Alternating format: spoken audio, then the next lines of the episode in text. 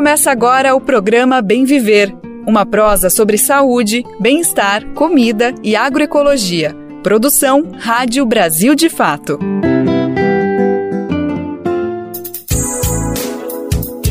Terça-feira, dia 10 de janeiro de 2023, e está começando mais uma edição do programa Bem Viver, produzido pelo Brasil de Fato. Aqui é a Nara Lacerda, tô de volta, faço hoje a minha estreia oficial em 2023 aqui no nosso Bem Viver e quero agradecer toda a equipe do Brasil de Fato, em especial a rádio, que ficou aqui no meu lugar nesse período que eu me ausentei.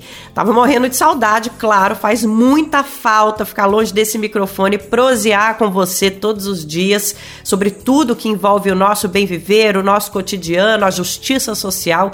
Então vamos nessa. Tem muita coisa importante para falar no dia de hoje, nessa semana que promete ainda. Música as investigações e punições contra o ato terrorista em Brasília. Vamos dedicar boa parte do nosso programa para debater o que aconteceu no domingo na capital federal e como as autoridades estão agindo para encontrar os verdadeiros responsáveis por esse episódio que manchou a história do Brasil as reivindicações do Movimento Nacional dos Catadores de Materiais Recicláveis.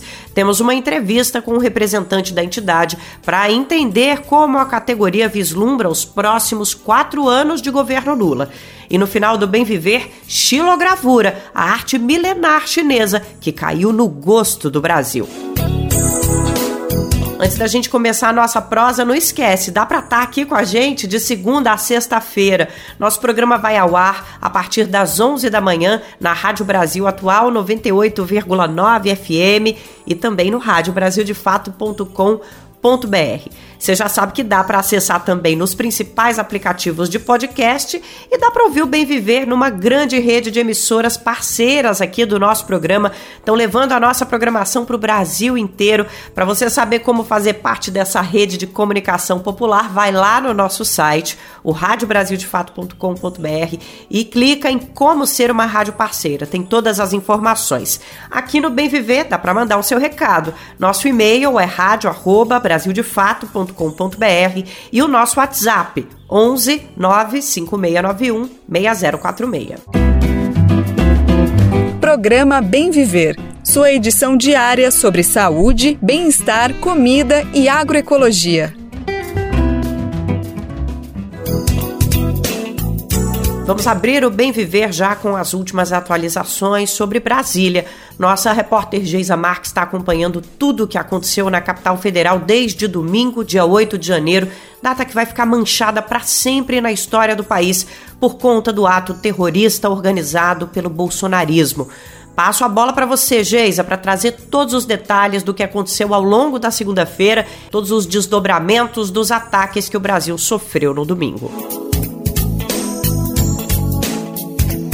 Olá, Nara. Olá, ouvintes do Bem Viver. Bom, os dois principais marcos da segunda-feira com certeza foram as manifestações em defesa da democracia que foram realizadas em todo o país e também a reunião do presidente Lula com os governadores e governadoras e também representantes do Congresso e do Poder Judiciário. As mobilizações que tomaram as ruas foram chamadas pelos movimentos populares. Em São Paulo, milhares de pessoas ocuparam a Avenida Paulista condenando os atos terroristas e cobrando punições aos envolvidos, com a palavra de ordem sem anistia. Vamos saber como foram essas manifestações com o repórter Daniel Lamir. Movimentos populares, centrais sindicais e partidos organizaram um ato pela democracia às seis da tarde desta segunda-feira, dia 9, na Avenida Paulista. Mas antes do horário marcado em São Paulo, o local já estava tomado por milhares de manifestantes em defesa da democracia. Convocado pelas frentes Povo Sem Medo, Brasil Popular e Coalizão Negra por Direitos, o protesto se juntou a dezenas de outros organizados pelo Brasil. As movimentações foram uma reação ao ataque golpista de bolsonaristas aos três poderes em Brasília no último domingo, dia 8. A palavra de ordem que mais se ouviu foi sem anistia.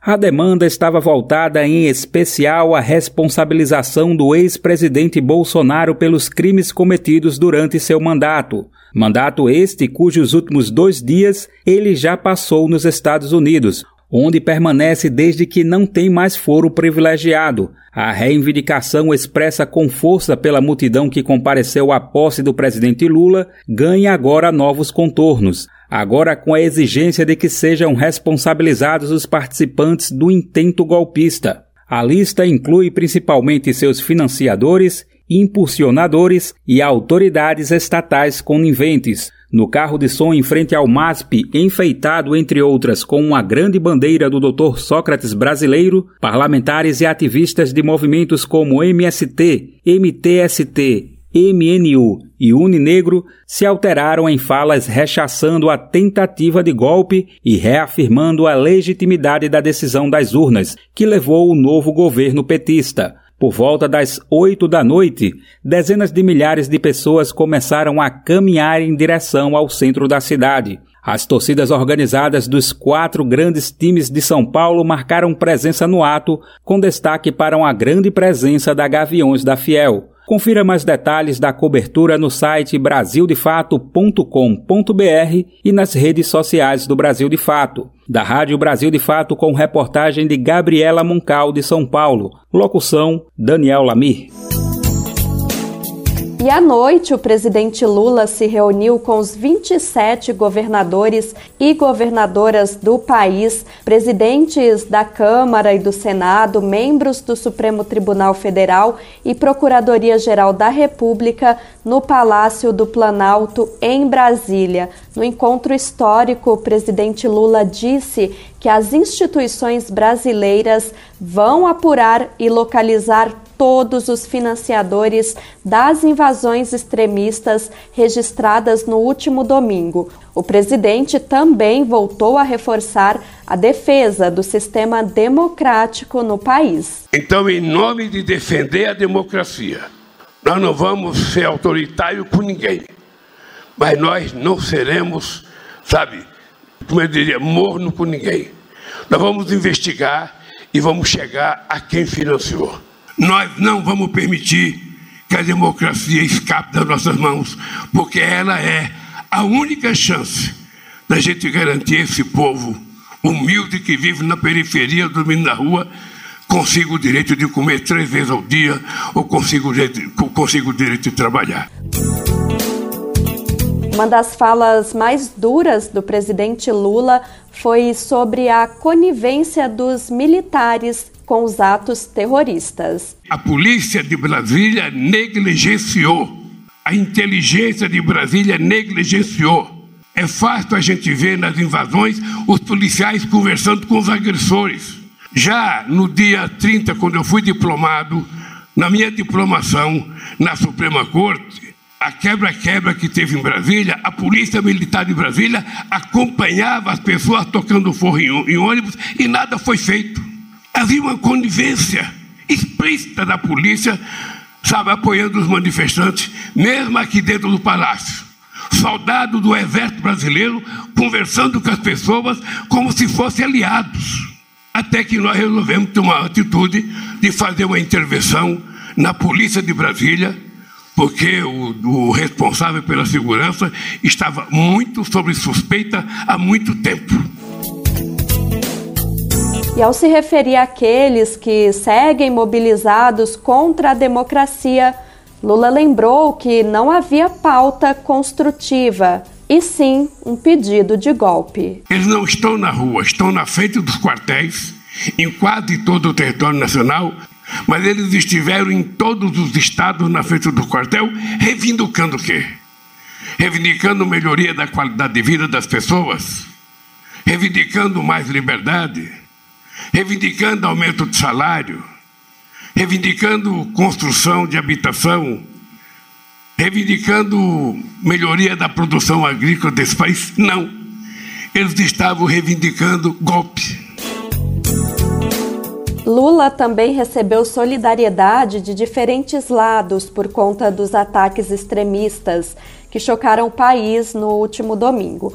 O encontro teve o objetivo de demonstrar a união de todos os poderes em torno da defesa da democracia e fazer contraposição às invasões promovidas por apoiadores do ex-presidente Jair Bolsonaro, que vandalizaram, como a gente sabe, os prédios do Congresso, do Planalto e do STF. O petista recebeu manifestações de apoio, inclusive de nomes alinhados ao ex-capitão como é o caso do governador de São Paulo, Tarcísio de Freitas, do Republicanos. Era muito importante estar presente no dia de hoje, ministra Rosa, neste ato de solidariedade. Solidariedade aos poderes constituídos, solidariedade ao Supremo Tribunal Federal, solidariedade ao Congresso Nacional, à Câmara dos Deputados, ao Senado Federal, solidariedade, no final das contas, à nossa democracia.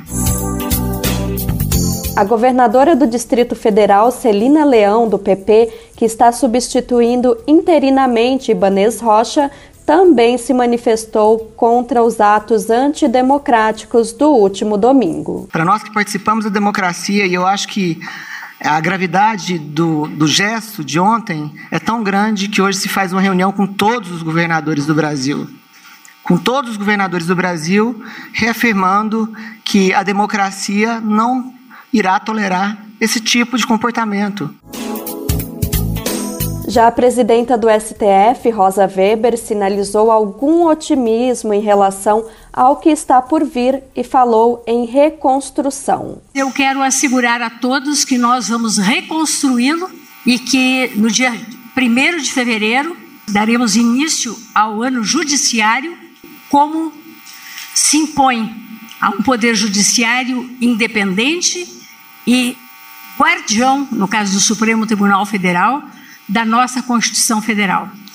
Esse apoio, essa solidariedade, sobretudo o sentido desta união em torno do Brasil que todos nós queremos, que é um, um, um Brasil de paz, um Brasil solidário, um Brasil fraterno, é extremamente importante e por isso eu renovo o meu agradecimento a todos. Presidente da Câmara, Arthur Lira, destacou que a casa está comprometida com a adoção de medidas para a responsabilização e punição dos envolvidos nos atos. A importância desta reunião é de uma simbologia muito forte. A fala de Vossa Excelência ressaltando que há aqui tendências políticas diferentes e elas são absolutamente necessárias, elas precisam existir, mas elas vêm aqui hoje na presença de toda a imprensa brasileira, dentro do centro do poder, no Palácio do Planalto, com todos os poderes presentes, atingidos ou não, para reafirmar a nossa principal missão de hoje. Nós nos esforçaremos para fazer com que as pessoas responsáveis por esses atos de ontem sejam exemplarmente punidos para que isso jamais se repita no Brasil. Após a reunião, Lula convidou todos os participantes para atravessar a pé a Praça dos Três Poderes até o prédio do Supremo Tribunal Federal. O objetivo era que todos pudessem ver pessoalmente a destruição causada pelos golpistas no domingo.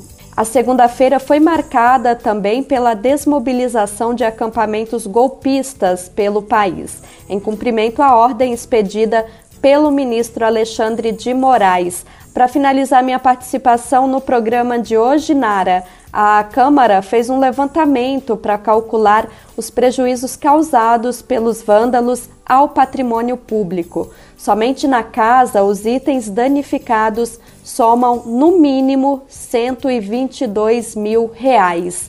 Eu volto com você, Nara. Até a próxima. Valeu, Geisa, que volta a qualquer momento aqui no programa para trazer mais atualizações para a gente sobre esses e outros assuntos do país.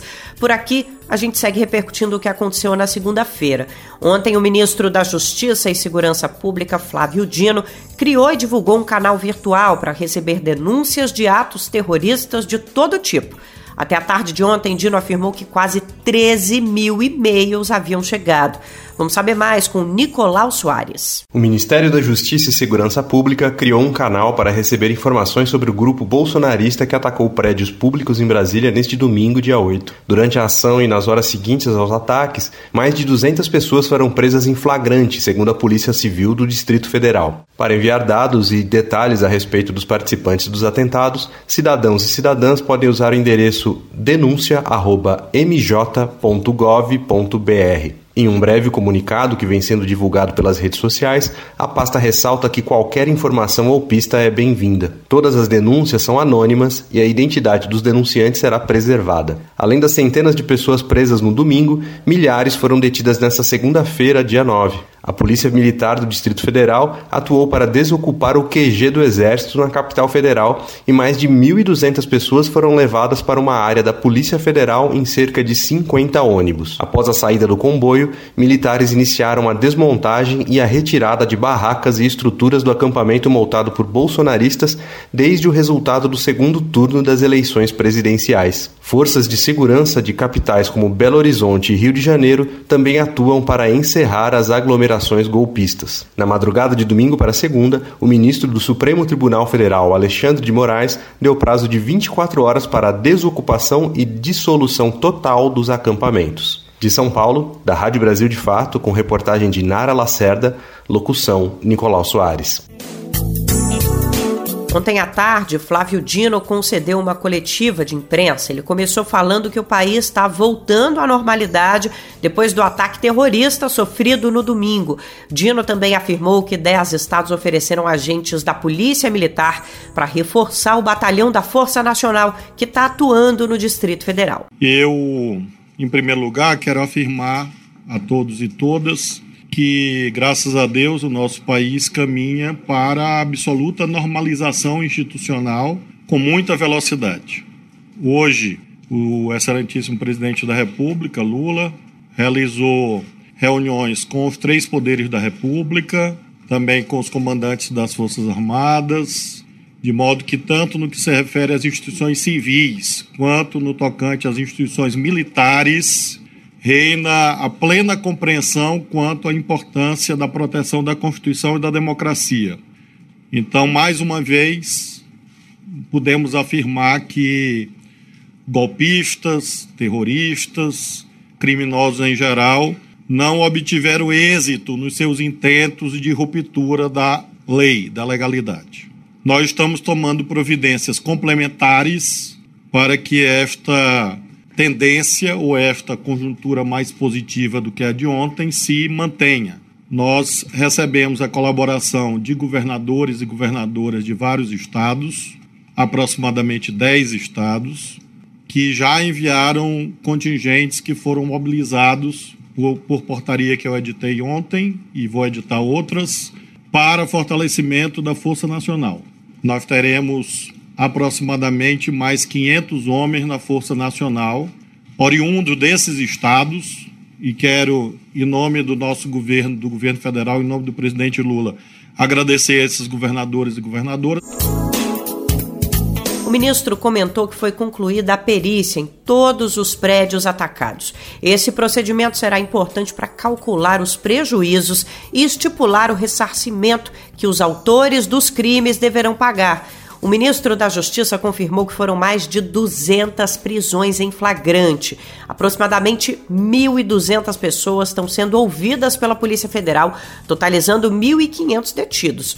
A Polícia Rodoviária Federal apreendeu 40 ônibus, alguns estavam já em deslocamento, saindo da capital federal. Num dos veículos foi encontrada uma arma de fogo.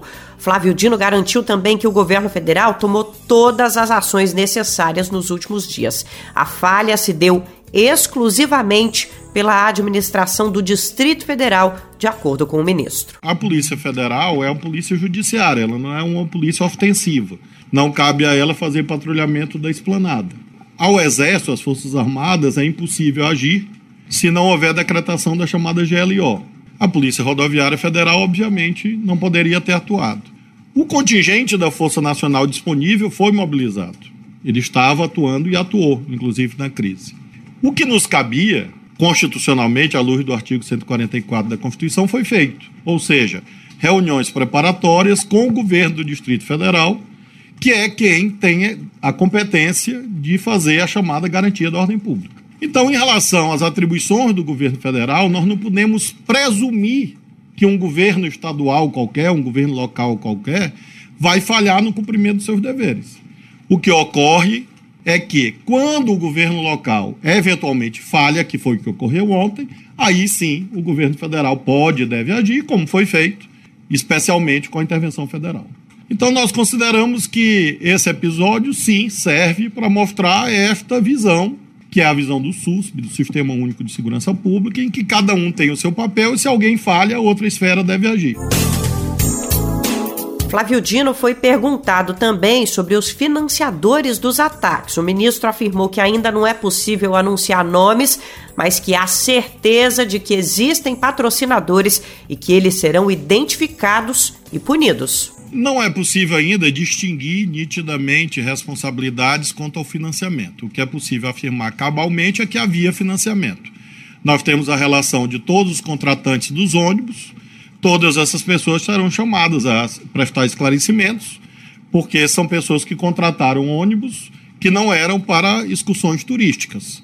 Então, essas pessoas, nós temos a relação, a Polícia Rodoviária Federal forneceu à Polícia Federal, e todos aqueles que contrataram ônibus que vieram a Brasília nesse período serão chamados a prestar esclarecimentos, e esse é o primeiro caminho para um, primeiro em relação aos ônibus e a esses eventos de domingo, para a identificação dos chamados financiadores. O que eu posso afirmar cabalmente que sim. É claro que alguns daqui da colar fazem esse tipo de comentário, eu particularmente prefiro, primeiro, não me intrometer em investigações que competem à Polícia Federal e não ao Ministro da Justiça, e segundo, acho que é precoce, porque pode revelar alguma ideia de, de generalização.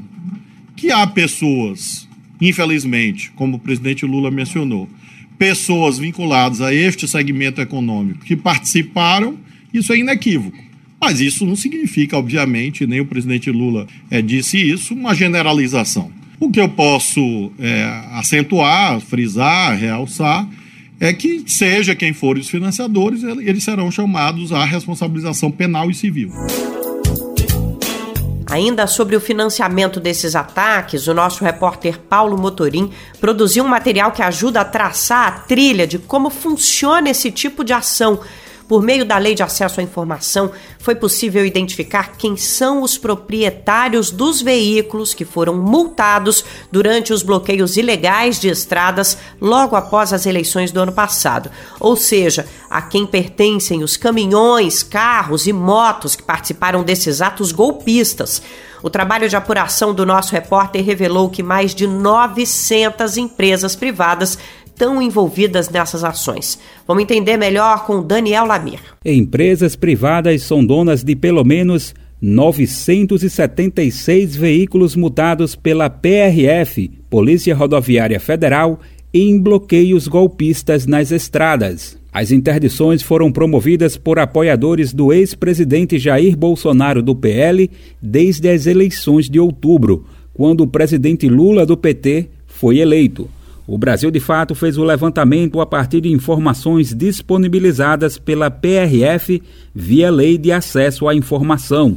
O documento analisado cita dados como nome do proprietário, modelo do veículo, placa, hora, local e gravidade da infração. No período de 30 de outubro a 14 de dezembro de 2022, foram aplicadas quase 6 mil multas.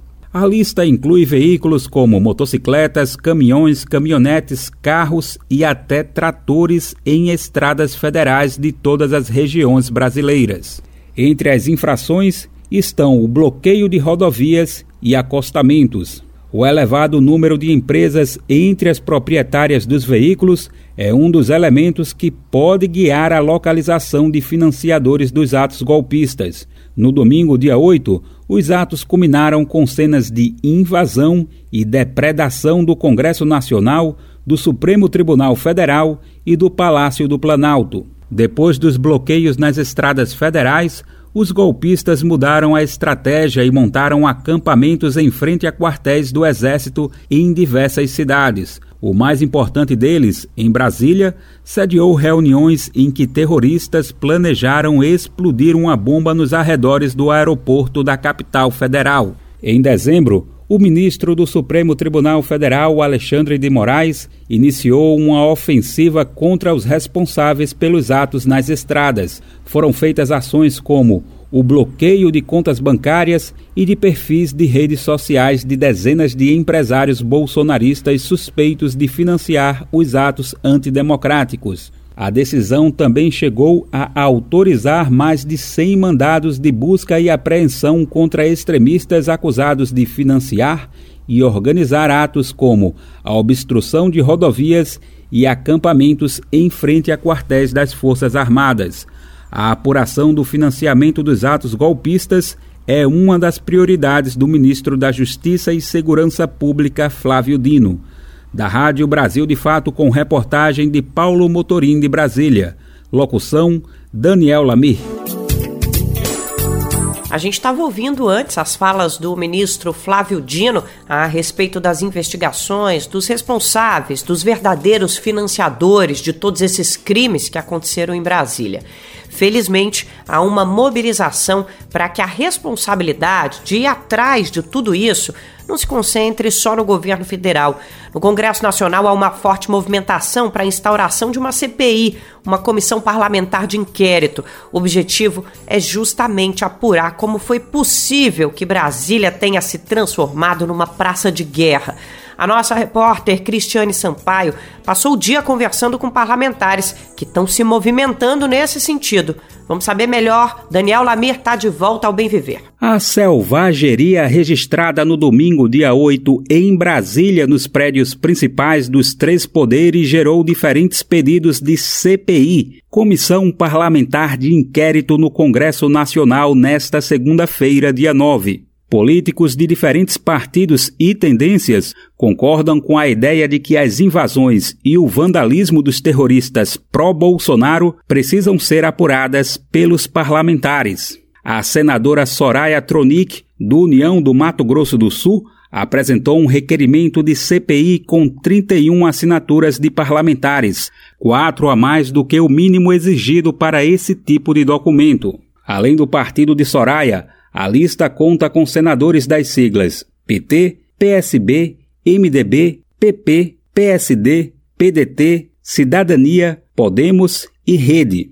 No pedido, a senadora cita uma série de elementos que apontavam para a capacidade de previsibilidade por parte da Secretaria de Segurança Pública do Distrito Federal em relação ao ocorrido no domingo. Entre outras coisas, a parlamentar menciona os fartos registros feitos pela imprensa da existência de um acampamento de teor golpista que estava instalado em frente ao quartel-general do Exército de Brasília havia mais de dois meses. O pedido precisa ainda ser despachado pelo presidente da Casa, Rodrigo Pacheco, do PSD de Minas Gerais. Um dos signatários do pedido, Randolph Rodrigues, da Rede do Amapá, disse que não haverá tolerância com o terrorismo. Nas palavras do líder do governo Lula no Congresso Nacional, quem não agiu para condenar atos como esse que aconteceram se aliou ao fascismo.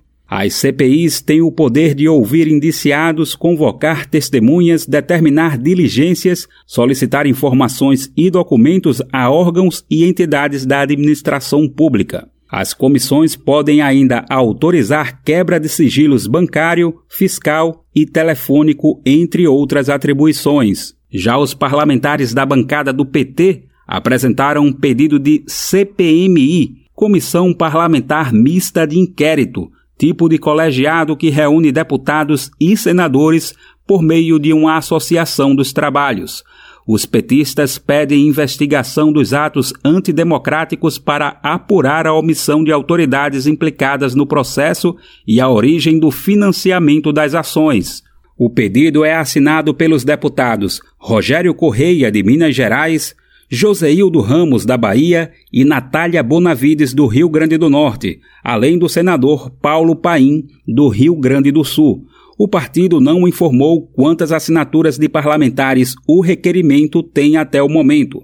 Para que possa tramitar, o pedido precisa do apoio de um terço da Casa Legislativa, no caso, 27 senadores e 171 deputados. A bancada do PSOL apresentou um pedido de CPI na Câmara. O requerimento é assinado por todos os deputados do partido, que também não informou se já tem apoiadores de outras siglas. No documento, a legenda realça, por exemplo, a responsabilidade do ex-presidente Jair Bolsonaro nos atos golpistas. Da Rádio Brasil de Fato, com reportagem de Cristiane Sampaio de Brasília. Locução: Daniel Lamir. Por fim, vale comentar também a atitude do Ministério Público Federal de São Paulo.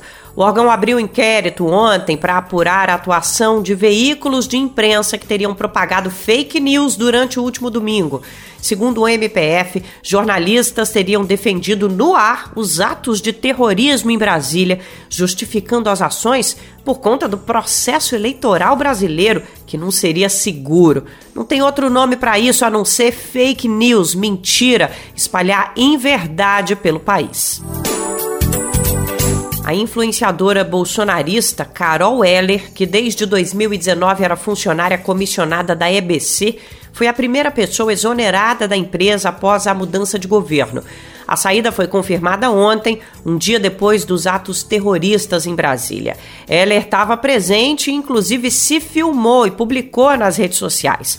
Ela era titular de um cargo em comissão de assessor, com lotação no Rio de Janeiro e salário mensal de 10 mil reais. A influenciadora tem relação íntima com a família Bolsonaro, especialmente com Jair Renan, um dos filhos do ex-presidente, mas que não se lançou a nenhum cargo político até o momento. Nas redes sociais, Heller tentou se desvincular dos atos violentos do último domingo. Em pelo menos duas postagens no Instagram, ela disse que não é a favor de vandalismo e manifestações. Numa delas, postou um vídeo que afirma ter deixado a Praça dos Três Poderes quando os ataques se intensificaram tem uma resposta que infelizmente não vai poder ser dada definitivamente, que é o tamanho do dano gerado por todo esse vandalismo. É possível calcular o quanto de vidro vai precisar ser comprado, tinta, material de construção, esse tipo de coisa mas tem uma série de estragos que não tem valor, principalmente em se tratando de obras de arte. Algumas até têm um valor estipulado. Por exemplo, a peça As Mulatas de Di Cavalcante, que tem uma estimativa de 8 milhões de reais, essa obra sofreu sete cortes graves. Mas algumas não tem como calcular. Como imaginar quanto custam? Além de danificadas, tiveram as que sumiram se constatou que 46 obras desapareceram. Não se sabe se foram roubadas ou completamente destruídas a ponto de não serem nem reconhecíveis. O Brasil, de fato, teve acesso ao primeiro depoimento dado por Rogério Carvalho, integrante do IFAM, arquiteto, expert em artes, membro da equipe curatorial dos Palácios de Brasília. Ainda na madrugada de segunda-feira, pouco antes da meia-noite, ele compartilhou o que ele viu no Palácio do Planalto, sede do governo federal. Vamos ouvir. O que a gente encontra lá é algo bastante triste, algo bastante difícil de se ver, principalmente para quem se relaciona com patrimônio como nós. Né? A gente teve, teve realmente muito vandalismo. Você tem uma situação como a tela do Di Cavalcante, uma tela enorme e muito importante, rasgada em sete pontos. Tivemos um Krasberg totalmente quebrado. Tivemos um relógio que era que havia sido trazido por Dom João VI, relógio do relojoeiro do Luís XIV, o Baltazar Martinot, um relógio super importante que nem, a, a, nem no, em Versailles tem algo igual e infelizmente foi totalmente destruído. Destruíram uma escultura do Bruno Jorge também na área interna muito importante, o flautista, fora os outros danos, né? Danos à arquitetura, é, vários danos à arquitetura, muitos vidros quebrados, passos desmerecidos, lambris e, e portas e todos os revestimentos muito danificados. Por sorte, não conseguiram acessar a sala do presidente. O espaço mais danificado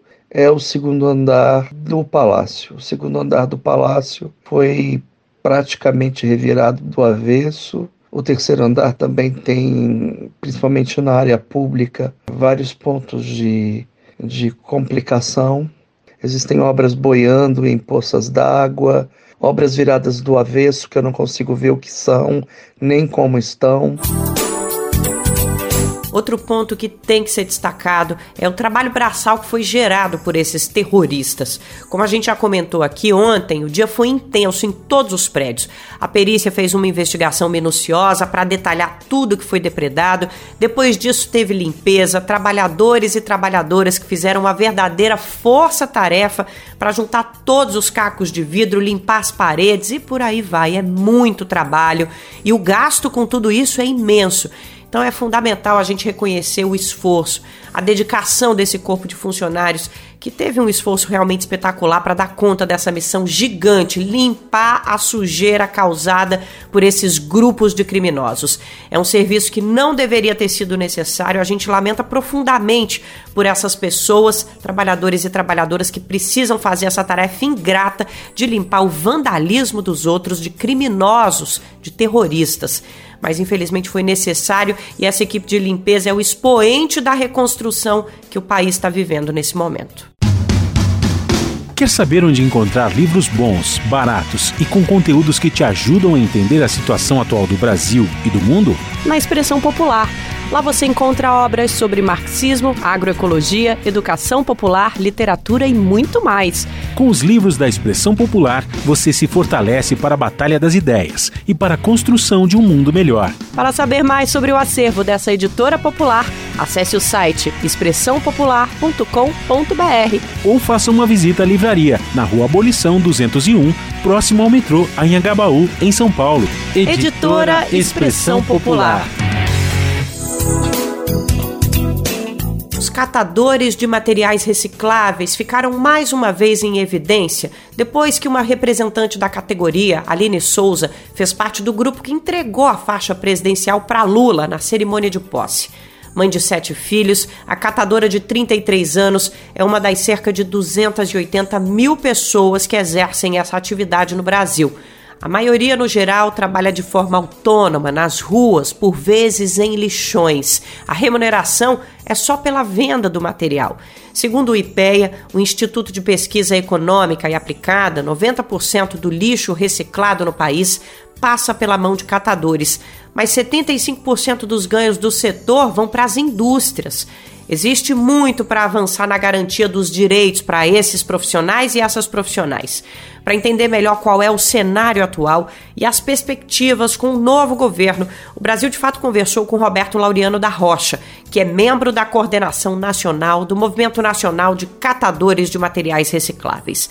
Na entrevista, a liderança falou da importância da representatividade na cerimônia de posse e traçou quais serão as principais reivindicações da categoria. Vamos ouvir a partir de agora com a nossa repórter Gabriela Moncal. Roberto, muito obrigada pela sua presença. Eu já passo a palavra para você, pedindo para você contar para a gente como que estão atualmente as condições de trabalho dos catadores no Brasil. Gabi, muito obrigado, né? Gostaria de agradecer aí pelo convite para nós podermos aí tratar sobre uma pauta tão importante, né? Como o presidente, né? Mesmo coloca o presidente Lula, né? Que passou aí, como foi colocado pela nossa companheira Aline, a faixa para o presidente Lula, demonstrando a importância dessa categoria para o Brasil e para, né, e até para o mundo, né? Porque isso está repercutindo no mundo. Hoje, na verdade, na nossa categoria de catadores de material reciclado, nós temos, nós temos aí uma categoria que ela tem diversas fases. Então, nós temos catadores hoje que estão organizados em cooperativas, trabalhando no processo de cooperativa, temos catadores que estão em associações, temos catadores que estão é, trabalhando de forma autônoma na rua, tem catadores que estão ainda, infelizmente, nos lixões a céu aberto nesse nosso país. A maioria hoje ainda dos catadores ainda estão nessa, nesse processo ainda de pré-organização, ou estão nos seus processos de é, no, nesse processo de organizar as suas cooperativas, ou estão nos processos ainda de tentar um processo de organização que estão trabalhando nas ruas de forma informal ou ainda dentro dos lixões. Né? A gente vem trabalhando ANCAT, Associação Nacional dos Catadores, ela vem trabalhando com, ela tem um programa que se chama Reciclar pelo Brasil, né, que apoia, fortalece as cooperativas a partir da logística reversa. Então, esse, essas cooperativas, ainda que não é a maioria né, das cooperativas no Brasil, hoje nós estamos aí, nós temos em torno aí de 400 cooperativas atendidas pelo programa Reciclar pelo Brasil, pela ANCAT, temos aí em torno aproximadamente aí de mais de 10 mil, mais de 15 mil catadores aí que estão envolvidos no processo de organização, mas ainda falta muito, né? Porque, primeiro, precisamos é, nós tivemos um desmonte das políticas públicas, né, dos anos para cá. Esse desmonte das políticas públicas, na verdade, trouxeram, trouxeram falta de investimento, de fato, para os catadores de material reciclável, aumento, na verdade, de, é, é, de concorrentes desleais no ponto de vista da, do, do, do, do, no mercado. Então, nós temos muitas empresas, startups fazendo o mesmo trabalho dos catadores e os catadores sem nenhum incentivo para organizar e para potencializar um trabalho que a gente, né, que nós já fazemos há mais de 100, mais de 80 anos, né, nós já desenvolvemos esse trabalho há mais de 80 anos, e agora, mais do que nunca, para nós catadores e catadoras de material reciclável, chegou o momento, na verdade, de fortalecer esse negócio econômico. Né? Na, na, nós tivemos aí um, um dado muito importante, nós temos o dado do IPEA, que ele diz, na verdade, que 90%, de 90% a 95% dos materiais recicláveis, eles passam pela mão dos catadores para a indústria da reciclagem, né? Até então, isso era dado.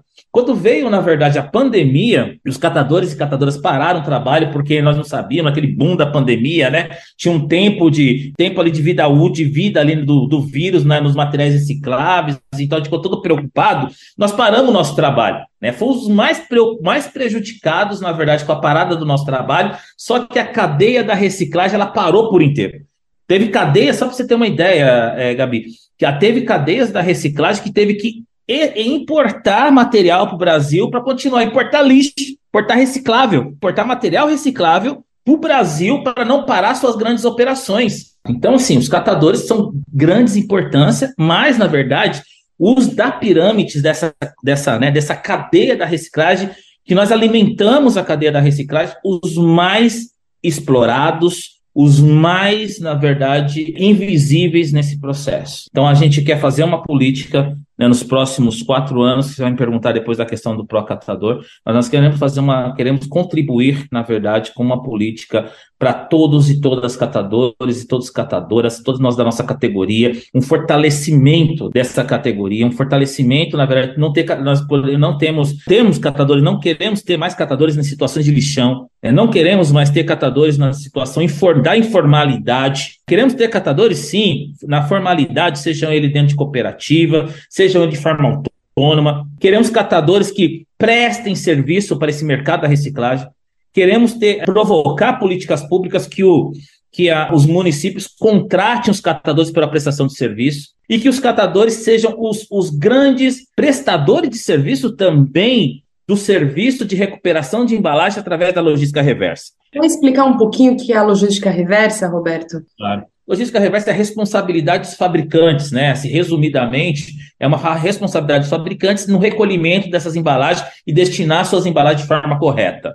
E hoje, na verdade, no, no Brasil, a gente tem uma política de logística reversa que está dentro da Política Nacional de Resíduos Sólidos, e isso desmembrou, na verdade, isso também, inclusive, é um ponto né, que despacho do, do presidente da República, que é, na verdade, a revisão, na verdade, de um decreto que se chama é, Recicla Mais, que eu não me recordo agora o número dele, que é 11, 11 alguma coisa, que esse decreto é um decreto que interfere diretamente no trabalho dos catadores no ponto de vista da logística reversa. Né?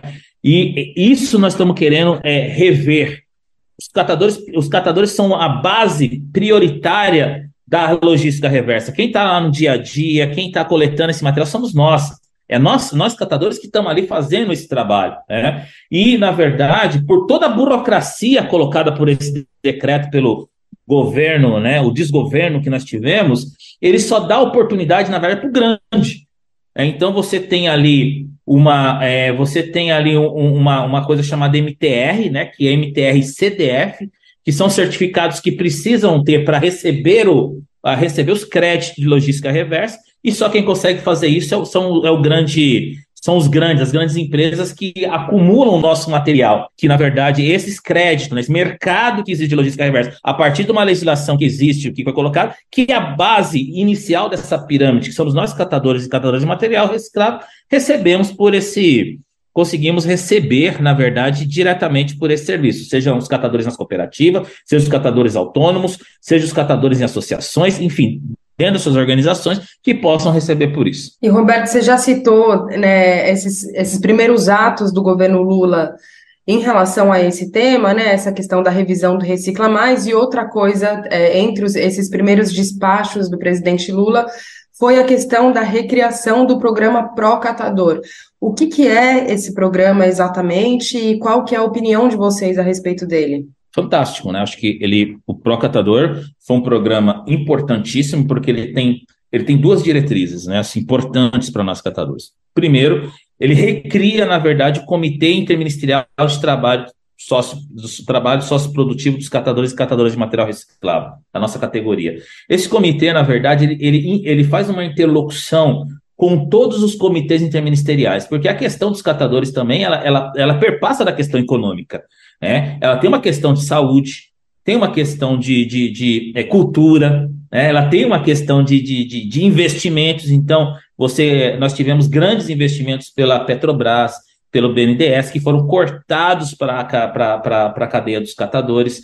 Então, ele, o pró-catador, na verdade, é uma política é, federativa que, é, a, é, que vai apoiar os catadores e catadores de material reciclável, sejam ele através do meio ambiente, por pelas educações ambientais, e mais, né, nós estamos aí numa discussão, a questão da nossa pauta, né, que aí uma delas, na verdade, é a, a questão do, do, do, do departamento aí que nós estamos chamando de Departamento de Reciclagem Inclusiva, né, dentro do Ministério do Meio Ambiente, para tratar a pauta específica nossa dos catadores e catadores de material reciclável, que foi um indicativo, inclusive, ontem.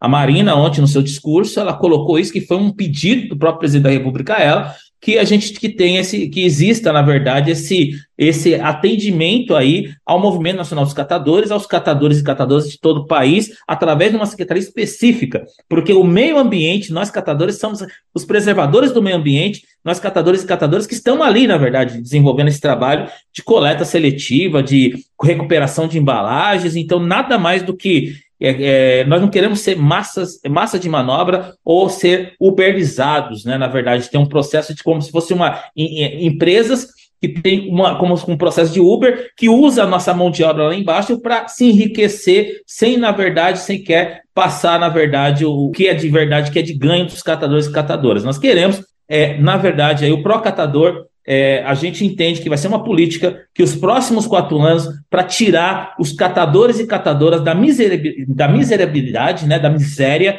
e trazer os catadores, na verdade, como protagonistas, como mulheres, homens de, de negócios solidários aí nesse processo. E essa reivindicação da criação de uma secretaria específica para lidar com isso dentro do Ministério do Meio Ambiente já foi aceita? É algo confirmado ou vocês estão ainda levando essa reivindicação? Estamos levando essa reivindicação, né? Onde tivemos aí uma, né, uma indicativa da, na fala da própria ministra, né? Mas ainda está ainda tudo em processo de negociação. Tá bem, Roberto. Tá ótimo. Te agradeço demais pela entrevista de hoje, viu? Boa. Eu que agradeço aí. Conta com a gente aí, né? Que nós vamos ter muito ainda, vamos ter muitas notícias boas até que enfim. Você acaba de escutar Roberto da Rocha, do Movimento Nacional dos Catadores de Materiais Recicláveis e também presidente da Associação Nacional de Catadores, a ANCAT. De São Paulo, da Rádio Brasil de Fato, Gabriela Moncal. Bem Viver agradece a participação do Roberto Rocha, valeu pela disponibilidade. Muito obrigada também a Gabi Moncal, que trouxe o material aqui pra gente final de semana, o MEC, Ministério da Educação, divulgou as datas do Enem. O exame vai acontecer nos dias 5 e 12 de novembro. As datas de inscrição também já foram definidas pelo INEP, o Instituto Nacional de Estudos e Pesquisas Educacionais Anísio Teixeira. Atenção, estudantes, o período começa em 8 de maio e vai até o dia 19 do mesmo mês. Obviamente que a gente vai relembrar essas datas algumas vezes, mas já é importante anotar para não marcar bobeira. Todo mundo sabe que não tem prorrogação. E se deixar para a última hora também corre risco de perder a inscrição, porque o site sempre fica sobrecarregado. Tem gente que não consegue nem acessar. O resultado do Enem está previsto para o dia 16 de janeiro de 2024. Aproveitando que a gente está falando do Enem, tem iniciativas que nunca é demais compartilhar. No Rio de Janeiro, a escola de samba Salgueiro está com inscrições abertas para o cursinho pré-vestibular. As aulas acontecem só aos sábados, então ajuda muito quem precisa conciliar os estudos e outras atividades, inclusive as aulas curriculares do ensino médio.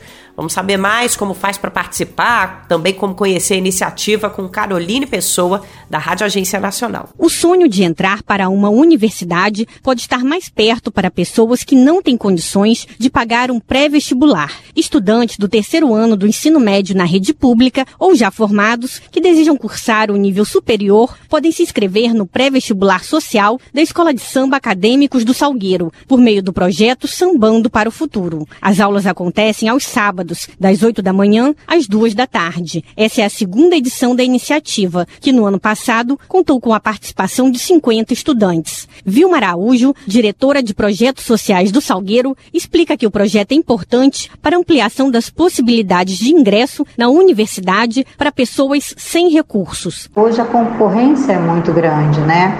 E eles precisam disso, principalmente as pessoas que não têm condições financeiras de pagar mesmo, né? Investir em um curso pré-vestibular na área privada. Ana Beatriz foi uma das alunas participantes da primeira edição do cursinho. Para ela, a experiência foi única. Foi uma experiência que significou muito para mim e teve um impacto gigantesco na minha vida. A gente sabe que a cada ano que passa, o sonho de entrar em uma universidade se torna cada vez mais difícil, ainda mais depois da pandemia. E é muito gratificante ver o empenho e a dedicação de todos esses profissionais e, e nos dar a oportunidade de aprender e nos receber de braços abertos, com muito carinho, todos esses sábados. As inscrições vão do dia 9 ao dia 31 de janeiro e as aulas têm previsão de início dia 4 de fevereiro. Também estão sendo recrutados até o dia 15 de janeiro professores voluntários que tenham interesse em participar. Vilma Araújo explica qual o perfil esses profissionais precisam ter. O importante é que ele goste de dar aula, não necessariamente ele precisa já estar formado como professor, né, ou, ou seja, formado em uma universidade, naquela matéria específica, ele pode ser é, um aluno universitário que esteja concluindo aí a sua graduação. Para realizar a inscrição ou pegar mais informações sobre o projeto, os interessados devem fazer contato pelo WhatsApp 21 98538 0224, através do perfil oficial do projeto no Instagram, arroba Projeto Social Salgueiro Original, ou na própria sede da agremiação, de terça a sexta, de 9 da manhã às 4 da tarde. O endereço é Rua Silva Teles, número 104, Andaraí. Da Rádio Nacional no Rio de Janeiro, Carolina Pessoa. Para encerrar o Bem Viver de hoje, a gente convida a nossa audiência para lembrar um pouco da história da xilogravura e como essa arte milenar tem influência nas lutas sociais de hoje no Brasil. Essa técnica nasceu na China por volta do século IX e bem mais recentemente chegou ao Brasil. Foi completamente incorporada à nossa cultura, ganhando características muito próprias. A nossa repórter Raquel Setz conversou com artistas que usam a xilogravura como uma forma de expressar reivindicações sociais, lutar por direitos. Uma das entrevistadas explicou que é por meio dessas manifestações que ela conseguiu amplificar a atuação do movimento feminista na região. Além disso, os artistas e as artistas defendem que a xilogravura é uma maneira de perpetuar aspectos culturais que às vezes acabam engolidos pela chegada de outras tecnologias e técnicas. Por exemplo, sabia que tem artista de xilogravura que só faz as artes com cordéis? Vamos conhecer mais tudo isso? Tá na hora do quadro Mosaico Cultural.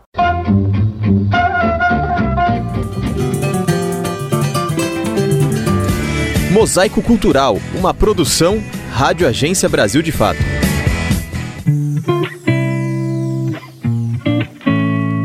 Habilidade, delicadeza e muita paciência. Para fazer xilogravura não pode ter pressa.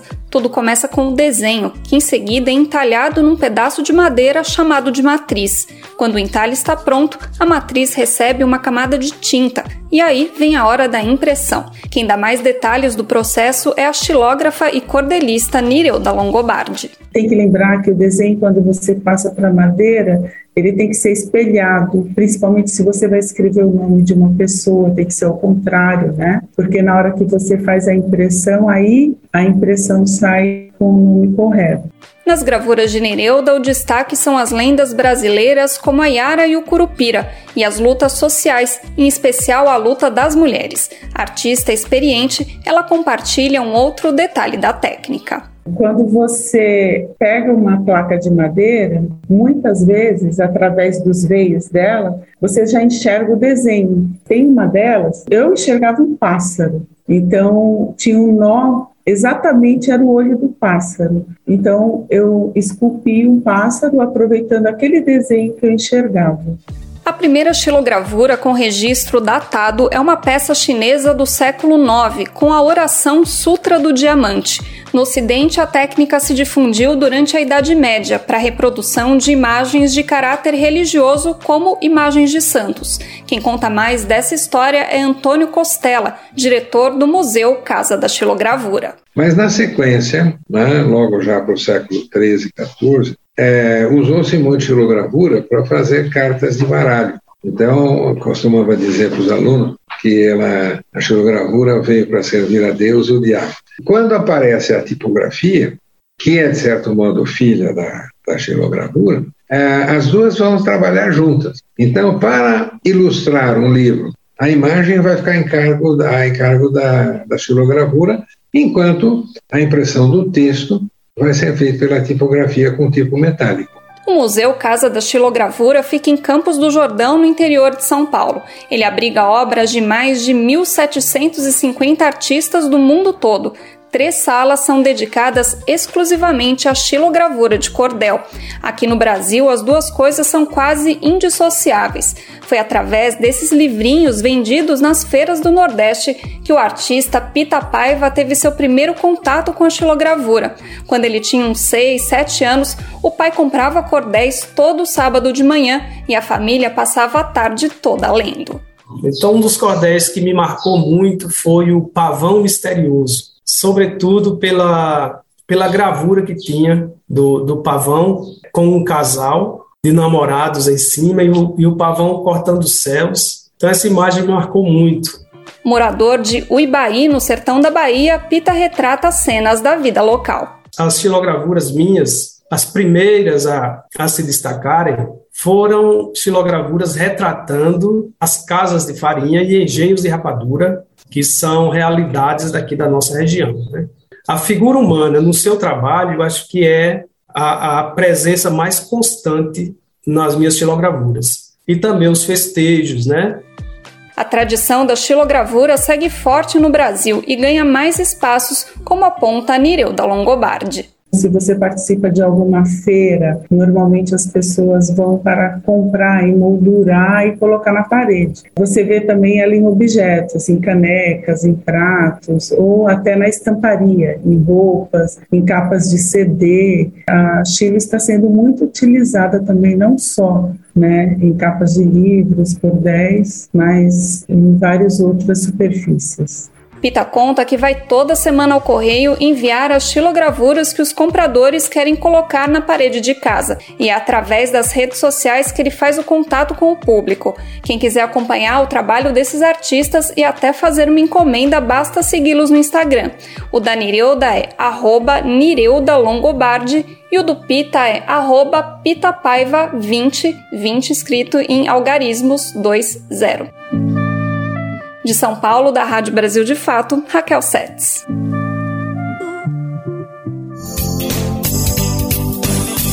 Você sabe, né? Esse material tá lá no nosso site, disponível para você ouvir de novo, recomendar para outras pessoas, radiobrasildefato.com.br e assim a gente anuncia que o Bem Viver de hoje vai ficando por aqui. Amanhã a gente volta com mais uma edição inédita do nosso programa e eu vou estar tá aqui te esperando.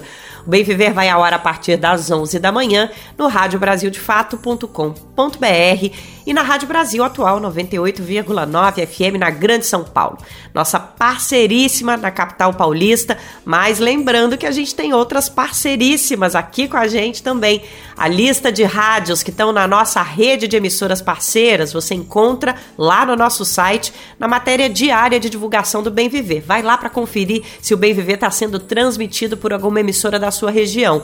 E a gente reforça os agradecimentos e a confiança de quem está junto com a gente aqui nessa jornada.